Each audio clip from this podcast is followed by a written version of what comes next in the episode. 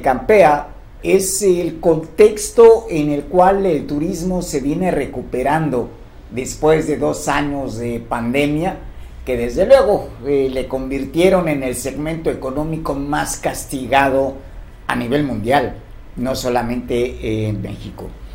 Y junto a ello, pues está esta eh, asignatura pendiente que continúa siendo la seguridad pública. El guerrero violento, el guerrero rojo, con mm, pues diferentes eh, manifestaciones, entre ellas los asesinatos. Eh, la desaparición de jóvenes, que eso continúa también, es otra de las asignaturas pendientes, ya hablaremos en su momento del caso de Jocelyn, eh, pero pues vamos directo a la información. Allá en el municipio de Coyuca de Benítez, ubicado en la región de la Costa Grande de nuestro estado, se reportó el asesinato de un taquero, un joven taquero, esto fue eh, por impactos de bala, y sus agresores después eh, huyeron, los familiares lo trasladaron al hospital comunitario. Desgraciadamente, a consecuencia de la herida, este joven falleció y nos va a ampliar con detalles Oscar Radilla, compañero Oscar Radilla, que se encuentra allá precisamente en Coyuca de Benítez.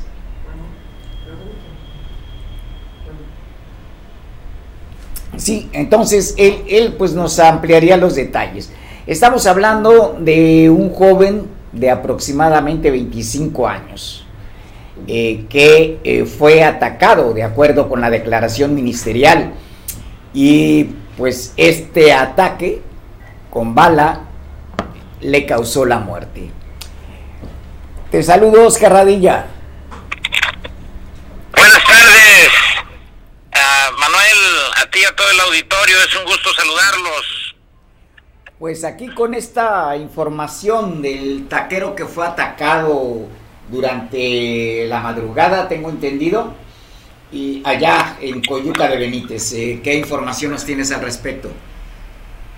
Pues sí, efectivamente, pues otro suceso pues más desagradable para el municipio, pero bueno, de repente pues las autoridades dicen que son casos aislados, pero sí efectivamente hoy por la por la noche madrugada pues sucedió la muerte de este taquero.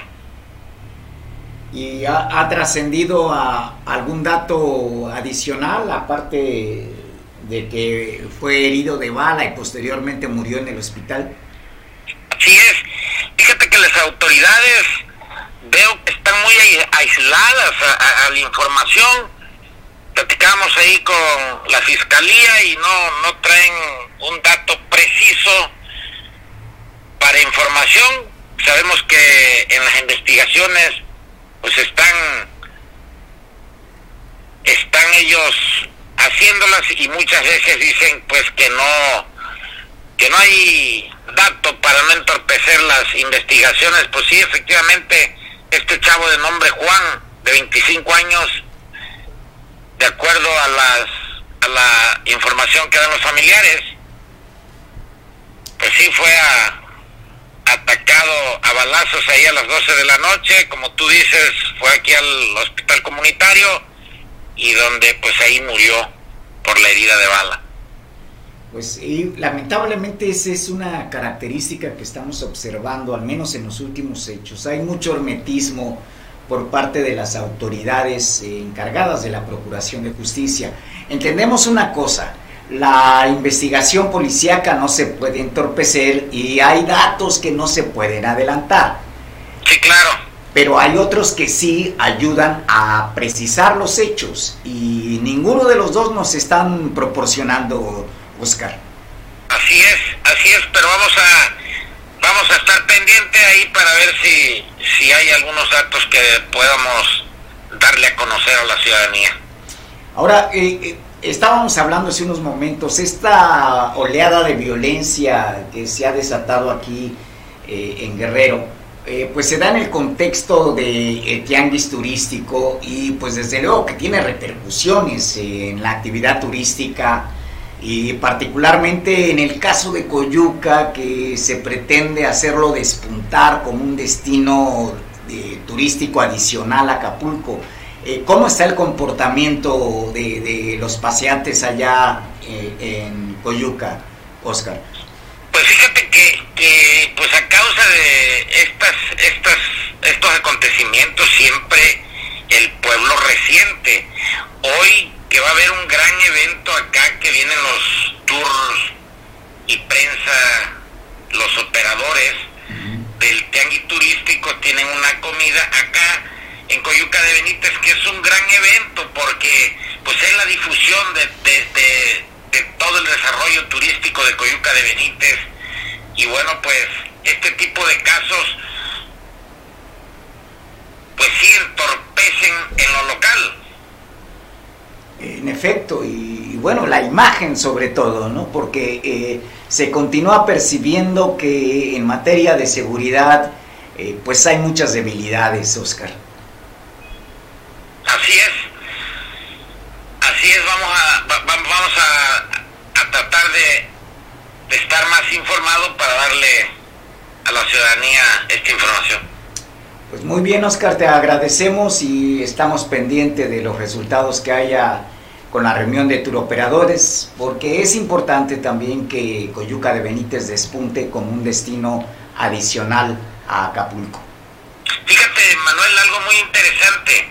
Lo platicamos con algunos centros turísticos de, Coyuca, que hoy el turismo, también el local, te arroja dinero.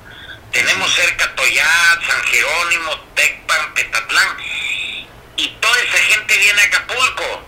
hay que, hay que dar a conocer también en lo local para que esa gente pueda disfrutar de estos negocios tan bonitos que hay aquí en Coyuca de Benítez.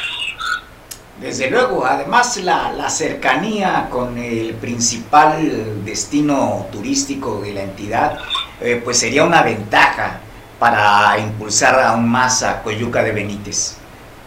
Así es. Pues esperemos que las autoridades pues también ahí, ahí le pongan ojo y traten de sacar adelante a todos estos negocios que hoy en día sí siempre se están preparando, están cambiando ya su hasta su fachada de los de los negocios, tanto en la gastronomía que también les ha ido funcionando. Pues muy bien, Oscar, seguimos pendientes. Eh, gracias por tu información. Un fuerte saludo. Gracias.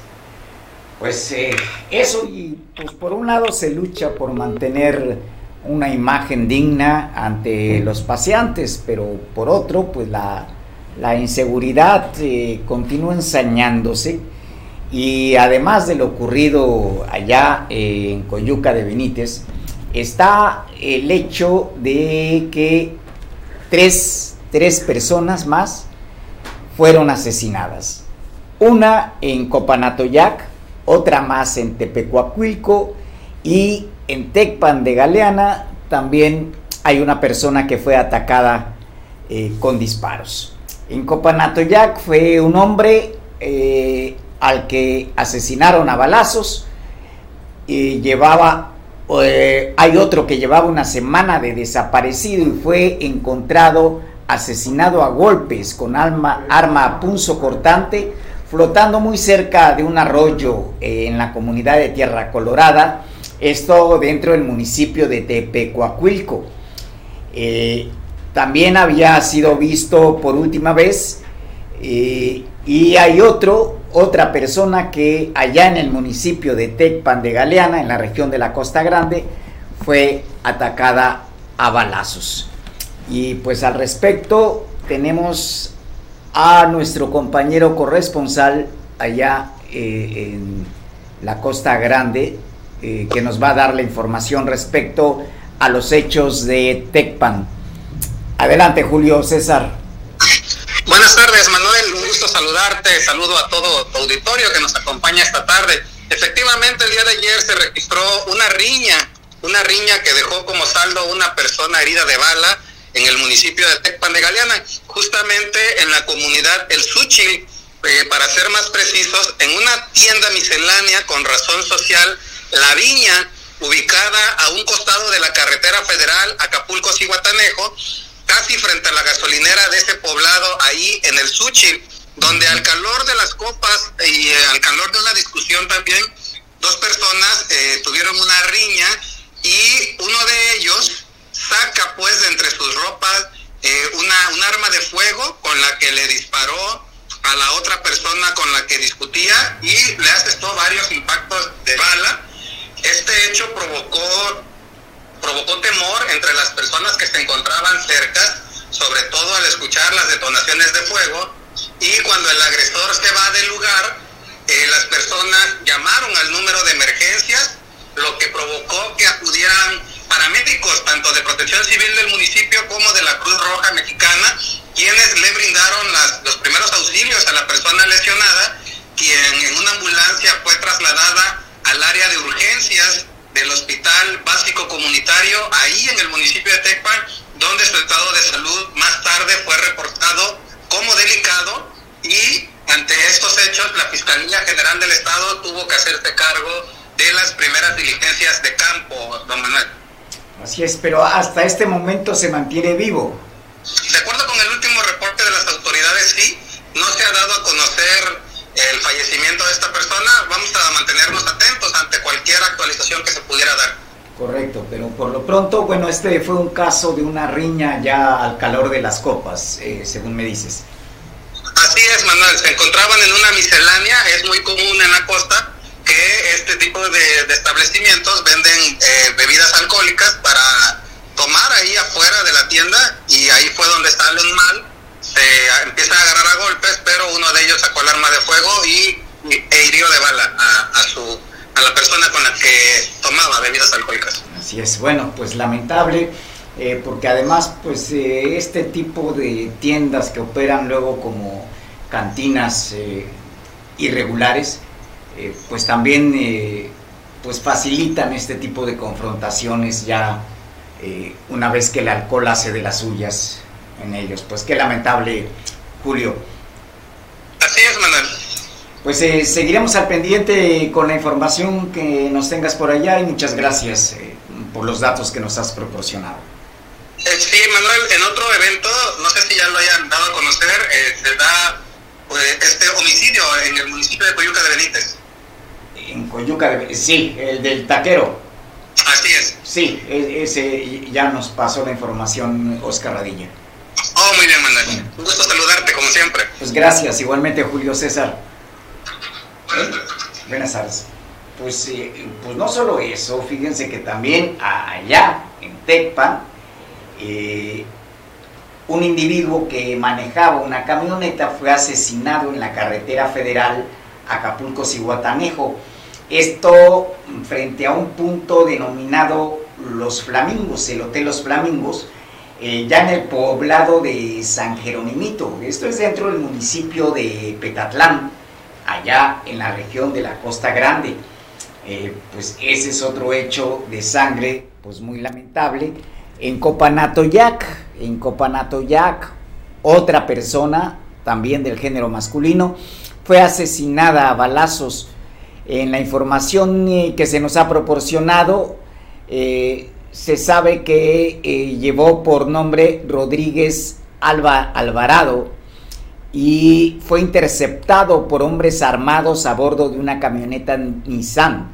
Al tenerlo cerca le dispararon con una pistola calibre 9 milímetros, lo hirieron en el abdomen, la cara y el tórax y consecuencia de ello pues perdió la vida pues esa, esa es otra situación.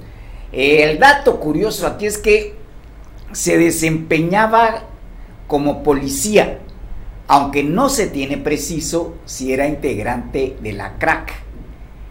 ¿Y por qué lo resaltamos? Pues porque hemos eh, tenido tensiones con algunos cuerpos de civiles armados que se autodenominan policías comunitarias.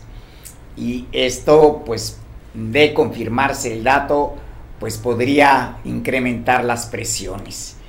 Eh, pues eso es lo que tenemos en un guerrero violento, un guerrero que se tiñe de rojo Eh, como pueden ver, no solamente son cuestiones eh, relativas a la actividad delincuencial, en general también las riñas y, que tienen este tipo de desenlaces violentos, pues tienen que ver con la procuración de la seguridad pública finalmente, y es ahí donde está un flanco débil todavía eh, en la entidad y que no es de ahorita, ¿eh? no es eh, a partir de que esté gobernando Evelyn Salgado.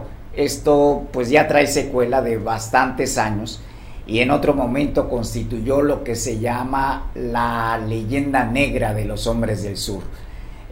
Como si es un estigma, claro, es un estigma porque se nos presenta ante la sociedad como si los guerrerenses por naturaleza fuéramos violentos, agresivos, asesinos en otro tipo de casos. Pero son circunstancias muy propias y son diferentes tipos de violencia. Eso es algo que sí habría que mantener claro.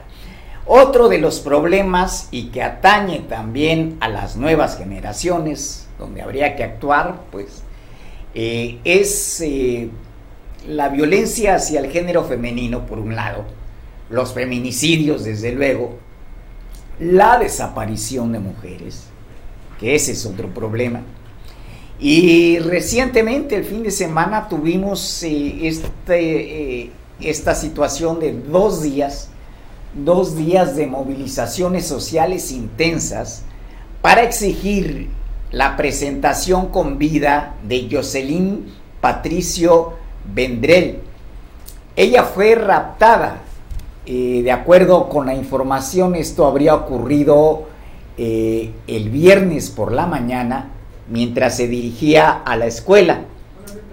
Y esto, de acuerdo con los datos recabados, eh, fue obra de un grupo de hombres armados que se la llevaron golpearon a su novio con el cual caminaba en compañía de él hacia la escuela, hacia su escuela, a eso de las 6 de la mañana.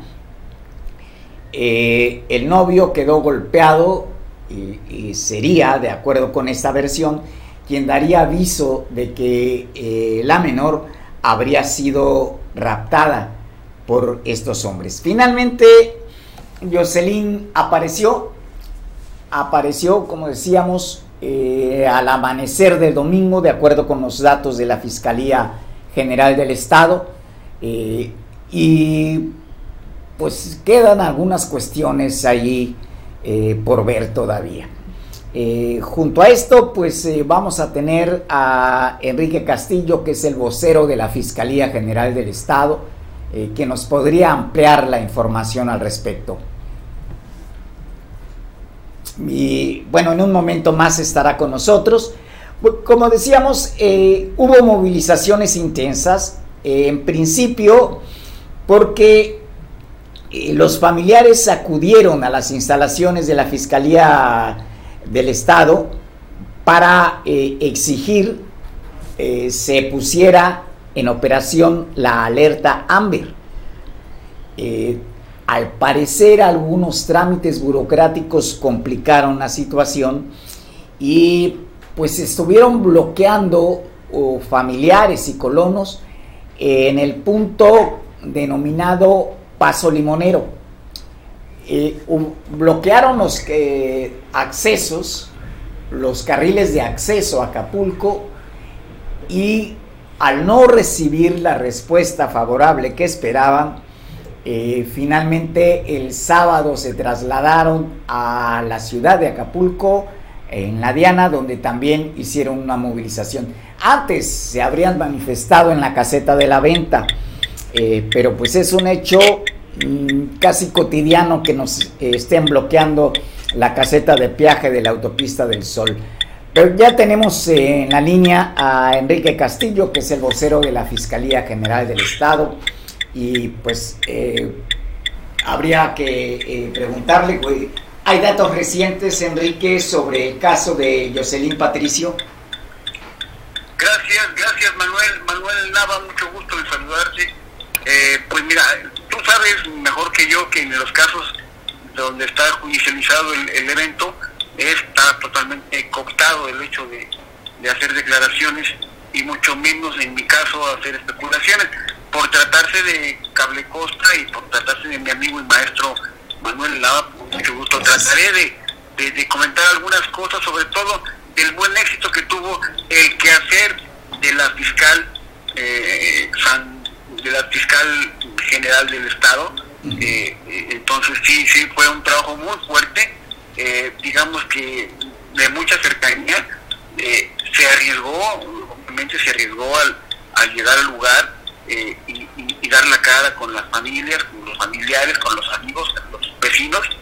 Y, y afortunadamente yo creo, aquí me voy a permitir hacer un poquito de, yo creo, entre comillas, que el, el círculo fue tan estrecho y tan cerrado que si en el caso, en el caso que pueda ser que haya sido privada de libertad con, con fines, eh, vaya, vayamos a ver con qué fines económicos o qué sé yo, el círculo que se fue cerrando por parte de, la búsqueda, yo, yo estoy pensando que fue el que provocó que fuera liberada. Es una cuestión muy, muy subjetiva, muy personal, pero lo que sí te puedo decir, Manuel, es que el trabajo fue muy humano, muy horizontal, muy femenino, eh, donde la gente empezó a ver que la, fiscal Sandra Luz eh, Baldovino Salmerón eh, se acercó, hizo, hizo lo más lo más que se podría hacer por convencer a la gente de que el deporte estaba dando y, pues ahí tenemos resultados, fueron 48 horas de, mucha incertidumbre, de mucha especulación, pero afortunadamente eh, el, el, resultado fue pues fue exitoso. ahora quedaría ver eh, en cómo van el tema de la, de la carpeta de investigación, que conforme vayan saliendo los resultados y autorizados por la, por la misma, por la ley, con muchísimo gusto yo me reportaré con, con el lado flaco y en este caso con, con cable costo, pues para hacerles saber primero que nadie los resultados que, que te comento, querido Manuel. Ah, pues muchas gracias por los comentarios, Enrique, pero hay, un eh, aspecto interesante, eh, ya que tú, tú mismo lo tocas, eh, nosotros entendemos que desde luego eh, una investigación policíaca no puede eh, estarse develando ni dar datos anticipados hasta que se hayan corroborado los hechos. Pero, pero, el otro es justamente porque lo que observamos es que en términos mediáticos lo que se posiciona es que fue la presión social y no el trabajo de la fiscalía eh, lo que permitió eh, la localización de esta menor o que fuera liberada. Pero eh, hay, hay un trabajo que tú me dices que sí se hizo, que sí se realizó, y desde luego yo destaco el hecho que la fiscal acudió ante los familiares para dar detalles de lo que se estaba haciendo y que no se viera que se estaba actuando negligentemente en el caso de esta menor. Eh, lo que comentas de la presión social, eh, lo suscribo. Sí, la presión social estuvo, yo la viví, yo la respiré, la sentí, pero pero yo, yo voy por una suerte de, tema híbrido. ¿Qué tal si fueran las dos, las dos fuerzas, la social y la, la operación táctica de las autoridades, la que provocaron y las que motivaron que esto se, se acelerara y que, y que la niña regresara con sus padres? ¿no? Yo, yo por ahí lo quiero ver, sí la presión tiene mucho que ver, podría incluso hablarse incluso incluso de, de, gobernanza, ¿no? Ya que hemos platicado tanto de eso, ¿no? Que la sociedad, junto con la autoridad, ejercieron presión y crearon lo que, lo que, lo que ya conocemos todos, ¿no? La liberación y la vuelta a casa de la niña, ¿no? Exacto, y lo táctico sobre todo, Enrique, porque eh, finalmente esa presión táctica que debieron haber sentido los delincuentes pues les tuvo que obligar a, abandonar sus intenciones, eh, al menos hasta donde sabemos, y desde luego los padres de familia, por obvias razones, están pidiendo que eh, pues no se den datos si se procedió de otra manera contra Jocelyn. Pues sí, sí, obviamente los padres, como buenos padres, protegen a su, entorno, sin embargo, o para buena eh, la justicia, la ley tiene sus procesos, ¿no? Y, y, vamos a ver eh, hasta dónde se puede mantener eh, eh, lo que piden los padres, pero, pero la ley tiene que caminar. Entonces eso sería cosa también de esperar ver, el proceso de la, de la carpeta, ¿no? Así es, porque el contexto pues es bastante complicado y no solamente es el caso de Jocelyn, hay una serie de casos que se han dado, pero uh, pues finalmente lo que insistimos en resaltar es que sí está habiendo una operación táctica por parte de la Fiscalía, que esto no ha sido producto de las circunstancias, sino de un trabajo de inteligencia mejor desarrollado y que irá perfeccionándose eh, para poder garantizar la seguridad de nuestras mujeres y de los ciudadanos en general aquí en Guerrero, Enrique. Es correcto, Manuel, es correcto, exactamente como tú lo planteas. Eh, no queda más que tomar la experiencia que se vivió e incluso tomarla para diseñar futuros protocolos de, de este tema, estimado. Así es, porque bueno, también eh, no, no, se puede menoscabar eh, este hecho, la presencia de la gobernadora Evelyn Salgado, de la alcaldesa Abelina López, eh, que también acudieron a, atender a los manifestantes, a los protestantes, a los padres de familia y que infundieron pues esa confianza en las autoridades, que es algo que no se debe perder en este tipo de circunstancias, Enrique. Totalmente de acuerdo, Manuel, totalmente de acuerdo. Lo tomamos mí como una buena nota, un, buen consejo que nos estás dando, como siempre, Manuel. Pues muchas gracias Enrique y pues eh, en la medida en que se puedan develar nuevos datos, pues desde luego los micrófonos están abiertos para la Fiscalía General y eh, se hagan las precisiones pertinentes. Así será, Manuel, todos en cuenta, por supuesto, y yo le informo con mucho respeto a mis superiores para que sepamos que estamos eh, siendo bien, apoyados. Pues, muchas gracias y, aquí estamos, Enrique. Gracias, Manuel.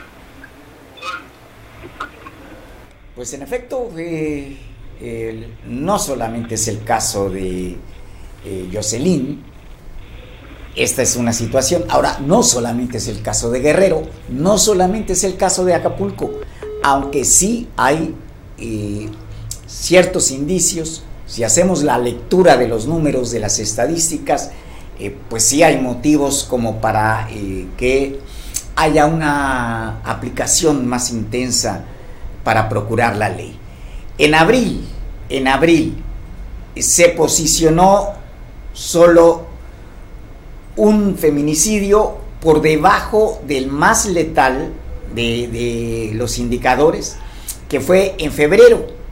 Se registraron 82 casos, 7 más que en marzo, de acuerdo con el informe que da la Secretaría de Seguridad y Protección Ciudadana. Rosa Isela Rodríguez, que es la titular de la dependencia, informó que a pesar de este ligero repunte en los feminicidios durante abril, el delito está registrando una disminución de 26.8% con respecto a agosto del 2021, cuando se registraron 112 casos. En los cuatro meses que van de este 2022, se acumulan en el país 319 feminicidios.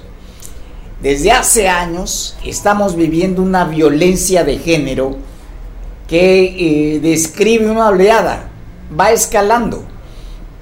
Según los datos del Secretariado Ejecutivo del Sistema Nacional de Seguridad Pública, de 2015 a enero de este año, 5.000 790 mujeres han sido víctimas de feminicidio.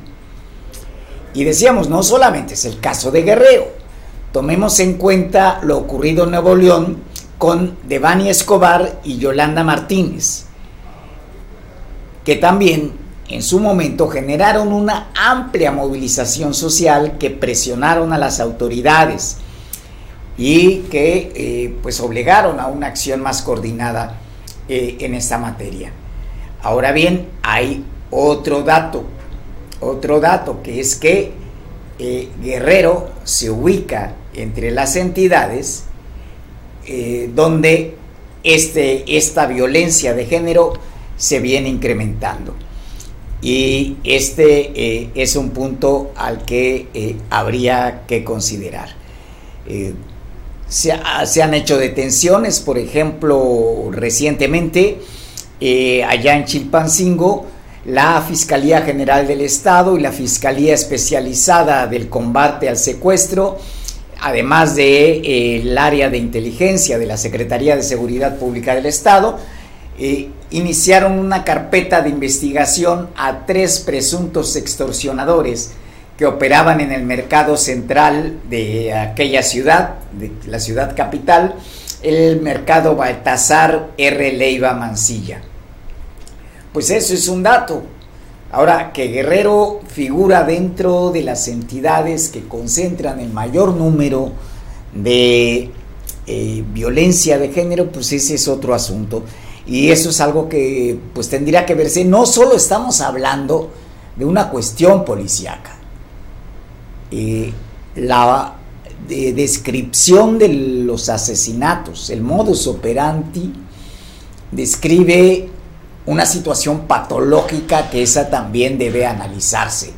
No solamente es eh, la cuestión del de, rapto para trata de mujeres o como una acción punitiva entre bandas eh, de los grupos delincuenciales.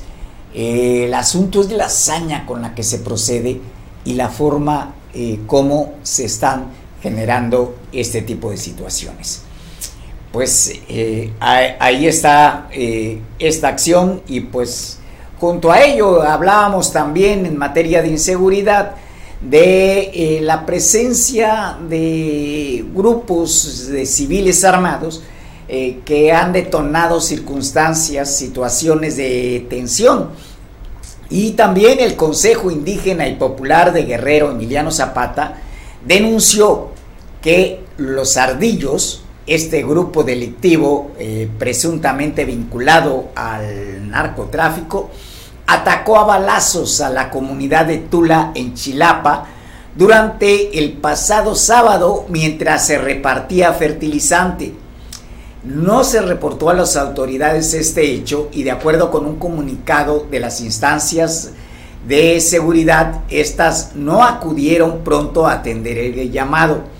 No se tienen informes oficiales de seguridad y solo se habla de que sucedió alrededor de las 16 horas mientras se entregaban los insumos como parte del programa de fertilizante gratuito. A pesar de que se llamó a las autoridades de los tres niveles de gobierno y a la Guardia Nacional con base en Chilapa, no acudieron porque según ellos no escucharon las detonaciones. Bueno, esta es la versión de los que tienen los agraviados al respecto. Eh, pues decíamos, este contexto, esta serie de hechos de, violencia se da en el contexto del de, evento mayor a nivel nacional en materia de turismo, que es el Tianguis. Este año con la característica de que regresa a su sede original, que es Acapulco, y que además se da en el contexto en donde hay indicadores eh, que parecen eh, eh, permitir la conclusión de que se está recuperando el segmento económico después de dos años de pérdidas considerables y que en el caso nuestro pues el Producto Interno Bruto del turismo cayó en poco más del 50%, bastante significativo. En ese, en ese contexto, en ese contexto, eh, se llevó a cabo la ceremonia de inauguración. Esta es la 46 edición del Tianguis Turístico. Eh, vale mencionar otra característica, eh, que durante el periodo de confinamiento, el Tianguis se realizó de manera virtual. En este caso, ya es presencial. Y es el evento en donde eh, a futuro, a futuro se comercializan paquetes, tanto de viajes, viajes en avión, eh, viajes eh, por la vía carretera, como de hospedajes y paquetes integrales para los paseantes. Y esto es, estas ventas que se realizan en, dentro del tianguis turístico, pues se verán reflejadas en la actividad económica a partir de los dos o tres meses siguientes al tianguis y durante un año. O sea, son ventas a futuro. ¿Qué importancia? Bueno, una, que eh, en este momento, por efecto de la guerra en Ucrania, la turbocina, que es eh, la gasolina de los aviones, perdón por la vulgaridad, pero así es, eh, es el combustible que utilizan los aviones, está incrementándose y esto golpearía las tarifas de avión. Importante por ahí. Bueno, pues este tianguis prevé la consolidación de más de 65.588 citas de negocio, que son un récord histórico en, la, en el desarrollo de este importante evento. Se cuenta con la participación de 1.556 compradores de 937 empresas que provienen de 47 naciones. También la presencia de 1.011 empresas expositoras representadas por 2.292 personas que atenderán a los asistentes disponiendo de 600 suites de negocios en las cuales eh, se encuentra la oferta turística nacional. La gobernadora Evelyn Salgado destacó desde luego el papel histórico que tiene Guerrero y Acapulco en cuanto al turismo. El destino pionero de la actividad turística en México fue Acapulco y si bien es cierto hubo circunstancias que lo favorecieron, el otro hecho que no se puede menoscabar, que no se puede denostar, es que las bondades naturales de Acapulco han, eh, han permitido que en otro momento se le haya considerado la ventana de México al mundo. Eh, así, así las cosas. Además, pues la logística que entonces tenía Acapulco, la oferta de vuelos de avión, eh, en ese momento no teníamos eh, autopista, pero la carretera federal fue eh, con aforos amplios para llegar. Entonces se hacían siete horas de traslado de la Ciudad de México a Acapulco y a pesar de ello, a pesar de ello, tuvimos durante décadas turismo internacional en un 80% y turismo nacional en un 20%. Después hubo otras circunstancias y la pirámide se invirtió, pero pues de entrada está el hecho de que eh, nuestro puerto fue el pionero, fue la gran dama del turismo, como llegó a decirle don Miguel Alemán. Y pues desde luego, decíamos, la gobernadora Evelyn Salgado destaca eh, estos hechos, la historia, la presencia de Acapulco y de Guerrero en este tianguis, la oferta de infraestructura de que dispone nuestro Acapulco, a pesar de eh, eh, ciertos problemas que lo han avejentado, pero mm, que eh, continúa teniendo una magnífica oferta a nivel nacional. Es el único destino que tiene diversos segmentos para todas las clases sociales. Aquí a Acapulco puede venir la persona con más humildes ingresos como la persona con la mayor solvencia económica. Y pues aunque algunos eh, cuestionan el hecho, pese a las pruebas que hay, pero aquí, aquí en Acapulco, pasó su luna de miel John F. Kennedy con Jackie con Jackie que después fue Jackie Onassis, Jacqueline Kennedy.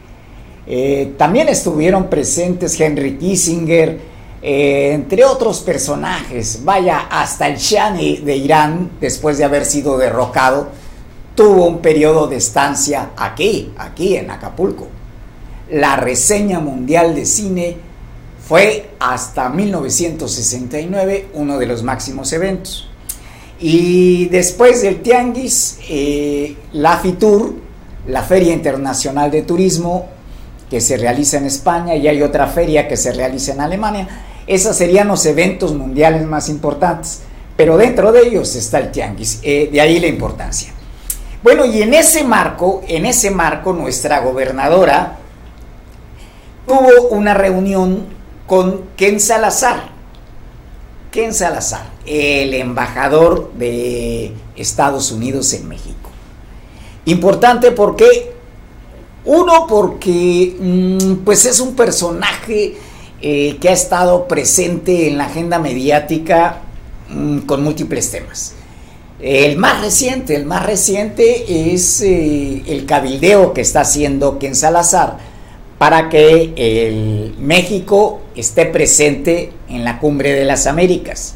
Por lo menos México, aunque desde luego el objetivo es que el presidente Andrés Manuel López Obrador, que hace unas horas dijo que todavía no lo ha decidido, pero la idea es que eh, esté presente. En el caso de Guerrero, la mandataria eh, trató con Ken Salazar temas relacionados con la seguridad y la economía, además de trabajar de manera coordinada para traer mayores beneficios para las y los guerrerenses. Y pues hay otros lazos que nos unen también hacia los Estados Unidos. Eh, el flujo de migrantes, por ejemplo. Eh, Guerrero es una de las entidades más beneficiadas con las remesas. Y pues ha sido, eh, aunque haya algunas objeciones, pero la verdad es que las remesas han sido un factor primordial para mitigar la extrema pobreza en las regiones más retrasadas de nuestra entidad. Y un hecho contundente es la migración de los indígenas de la montaña hacia Nueva York, no hacia este lado del oeste como Los Ángeles o, Indio, California, otro tipo de, lugares. Eh, Nueva York que es la capital financiera de los Estados Unidos. Eh, y ahí la presencia de eh, nuestros connacionales guerrerenses, particularmente indígenas, es importante. El otro es el hecho de que pues Acapulco y Cihuatanejo posteriormente han sido los destinos que se han beneficiado con mayor presencia de capital estadounidense, de eh, grandes cadenas hoteleras y que en el momento que fue la época de oro de Acapulco, pues aquí tuvimos a las más, a las más importantes de ese entonces eh, operando desde nuestro puerto. Eh, que en otras circunstancias pues vinieron en detrimento de nuestro destino, mm, pero aún con ello, aún con ello hay Acapulco para eh, poderle ofrecer. Que necesitamos una acción conjunta. No solamente se trata de lo que hagan las autoridades, se trata de lo que hagamos prestadores de servicios turísticos y sociedad para reforzar estas áreas. Pues eh, bueno, eso, eso en materia de economía, eh, pues habría que señalar también que eh, durante este fin de semana, un evento controvertido como es el Akamoto, el Akamoto, también se realizó aquí, pero aquí el dato es que durante el fin de semana, de acuerdo con los datos que están dando las autoridades del ramo, la derrama económica fue de 512 millones de pesos. La derrama económica. El puerto logró una afluencia superior a los 80 mil visitantes nacionales, una ocupación de 8.846 cuartos de hotel. También eh, pues, eh, se da en el contexto del inicio del tianguis turístico que eh, por su parte registra 512 millones 856 mil 906 pesos, de acuerdo a, los informes del ramo turístico. Eh, está la zona dorada, eh, eh, el Acapulco tradicional, donde el nivel promedio de ocupación fue de 86%, mientras que en el área diamante fue de 82.7%. Una historia de tradición que tiene más de 30 años en la zona de Caleta parecería estar terminando. Esto es el contrapeso de esta situación. Estamos hablando del mercado de Santa Lucía, que de acuerdo con la versión de algunos de los locatarios de ese eh, centro de compra-venta, eh, se ha visto en la necesidad de cerrar sus negocios debido a una crisis económica que inició con la pandemia del coronavirus. El mercado de Santa Lucía está ubicado en la playa de Caleta, cerca de lo que fue la Plaza de Toros, la Plaza de Toros de Caleta precisamente, eh, y ya empieza a registrar los primeros cierres de negocios debido a la crisis que se sufrió por el tema sanitario. Se trata de más de 20 locales de dicho mercado que hasta el momento han bajado las cortinas sin posibilidad, según eh, dan a conocer algunos de los locatarios, sin la posibilidad de volverlas a levantar. De acuerdo al padrón que se tiene en la Dirección de Mercados del municipio, el mercado de Santa Lucía eh, tiene aproximadamente 230 locales comerciales donde se venden desde alimentos hasta eh, artículos eh, de ropa y artesanías, además de otros enseres que ocupan los paseantes. también además de los 20 locales que ya se encuentran cerrados, se corre el riesgo de que se incremente el número de aquellos que van a bajar cortinas de manera definitiva, eh, a pesar de que se está empezando a reactivar la actividad turística. El otro hecho es la situación económica de los locatarios, la cual continúa siendo crítica.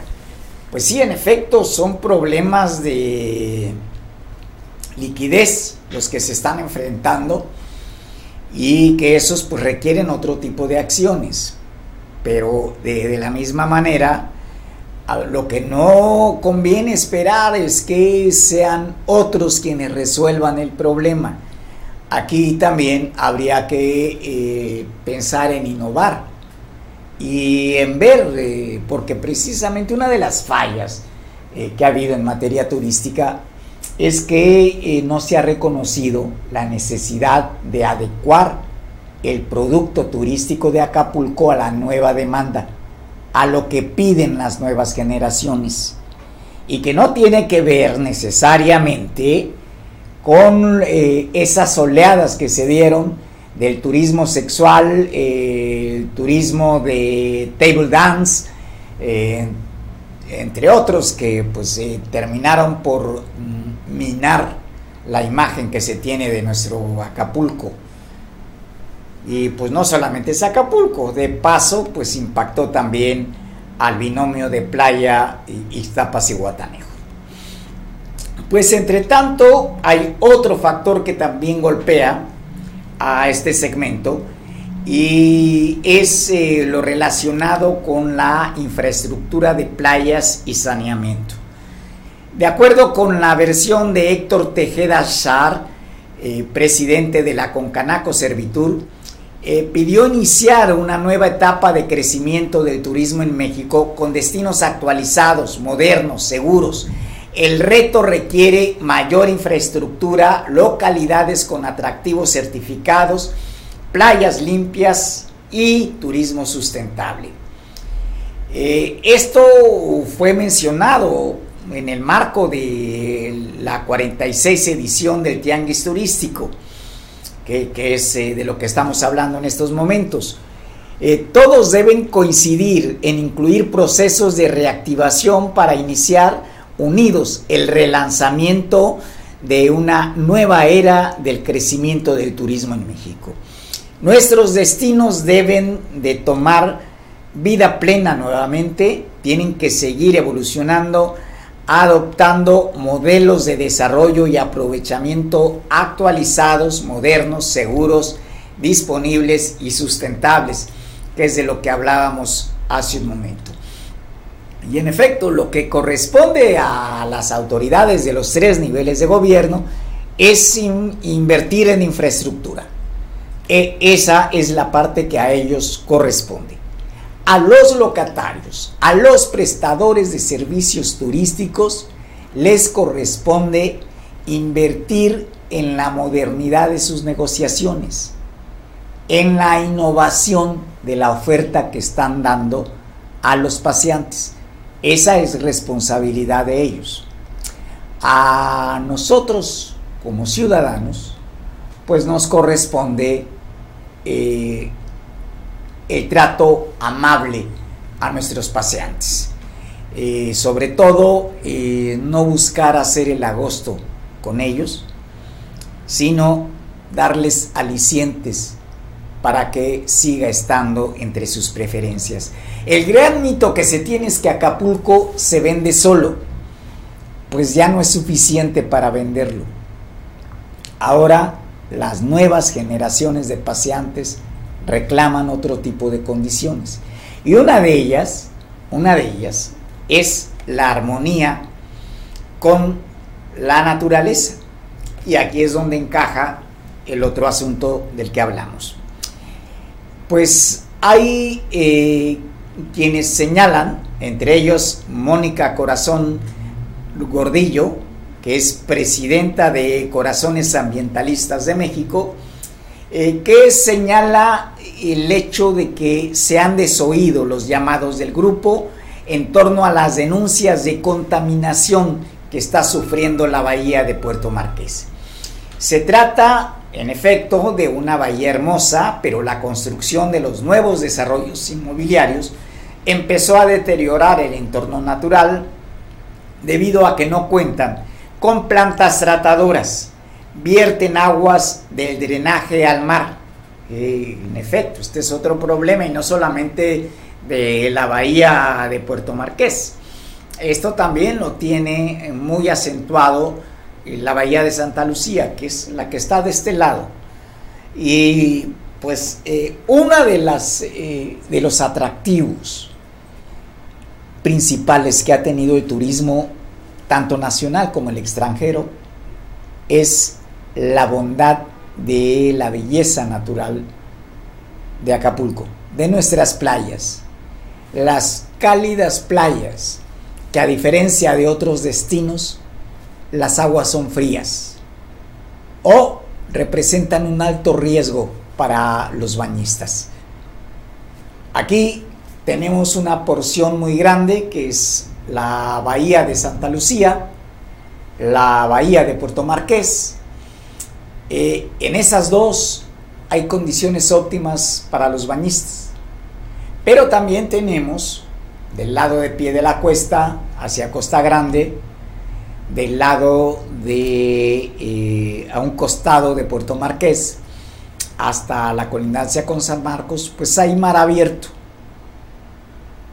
Y si bien es cierto, eso también representa un riesgo, pero es un atractivo para otro tipo de paseantes, el de los surfistas, por ejemplo. Es un caso. Y pues se trata de mm, una afluencia de paseantes que tiene una alta derrama y que conviene cultivar. Pero pues no solo eso, porque el otro dato que hay que resaltar aquí y que no está eh, muy subrayado durante la presencia del tianguis, al menos hasta hoy, es el que eh, la recuperación en el sector turístico está siendo desigual. Se están favoreciendo los destinos de, de playa. Eso sí, están mostrando un repunte dinámico pero hay otros segmentos y los tiene México y los tiene Guerrero. Es el turismo arqueológico, por ejemplo. Ahí los indicadores son menos alentadores que en el caso de los destinos de playa.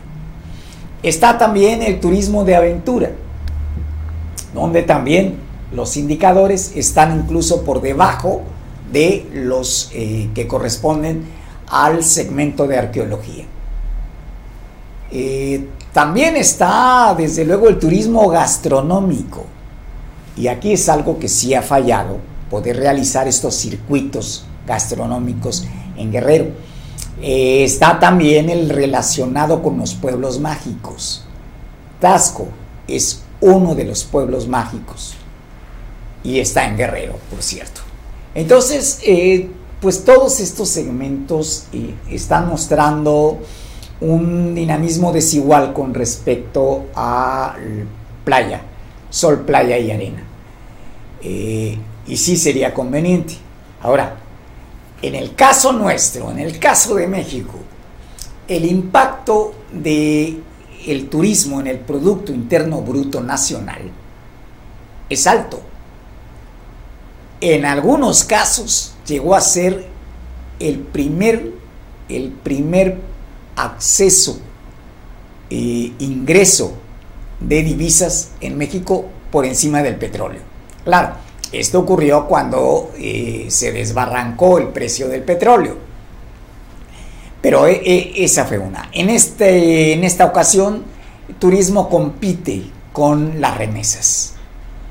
Y en el caso de Guerrero, mm, pues en los momentos de auge, las divisas entraban en Acapulco, en primer lugar, y después en Cihuatanejo. Hoy se ha invertido, pero continúan siendo los dos polos atractivos de divisas. Después de ellos dos, Tasco. Por las artesanías, sobre todo por la artesanía de plata.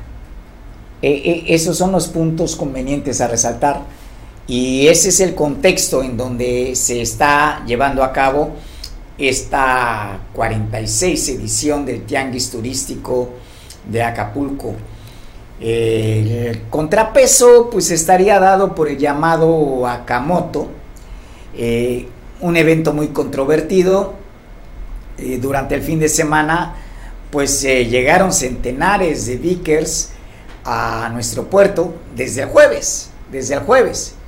Y pues hicieron su tradicional desfile de motocicletas en la zona de bares ubicado en la costera inevitable que haya exceso en el consumo de alcohol, pues bueno, eh, lo que sí pudo haberse evitado de la quema de llantas, eh, pues eh, están acostumbrados a hacer ciertas acrobacias. Aquí el punto sería, pues, en qué condiciones, sobre todo en el tramo de la Condesa. pero, pero lo que no se puede menospreciar es eh, la importancia que puede tener para Acapulco el Akamoto siempre y cuando, siempre y cuando sea de manera ordenada y, en condiciones de seguridad, tanto para los motociclistas como para los ciudadanos. Eh, los excesos, eh, pues esos, esos por naturaleza de, los motociclistas. Eh, sería como pedirles a los Spring Breakers que fueran santos y devotos. Pero bueno, eh, el hecho es que lo seguimos teniendo aquí. Hay que aderezarlo con estas partes de ordenamiento para eh, que los riesgos sean menores. Muchas gracias por haber estado con nosotros. Esto fue Veo Noticias. Le invitamos para que mañana nos acompañe a informarse aquí con nosotros en este espacio, ya con la conducción del titular de este programa, que es eh, Mario Radilla. Hasta entonces.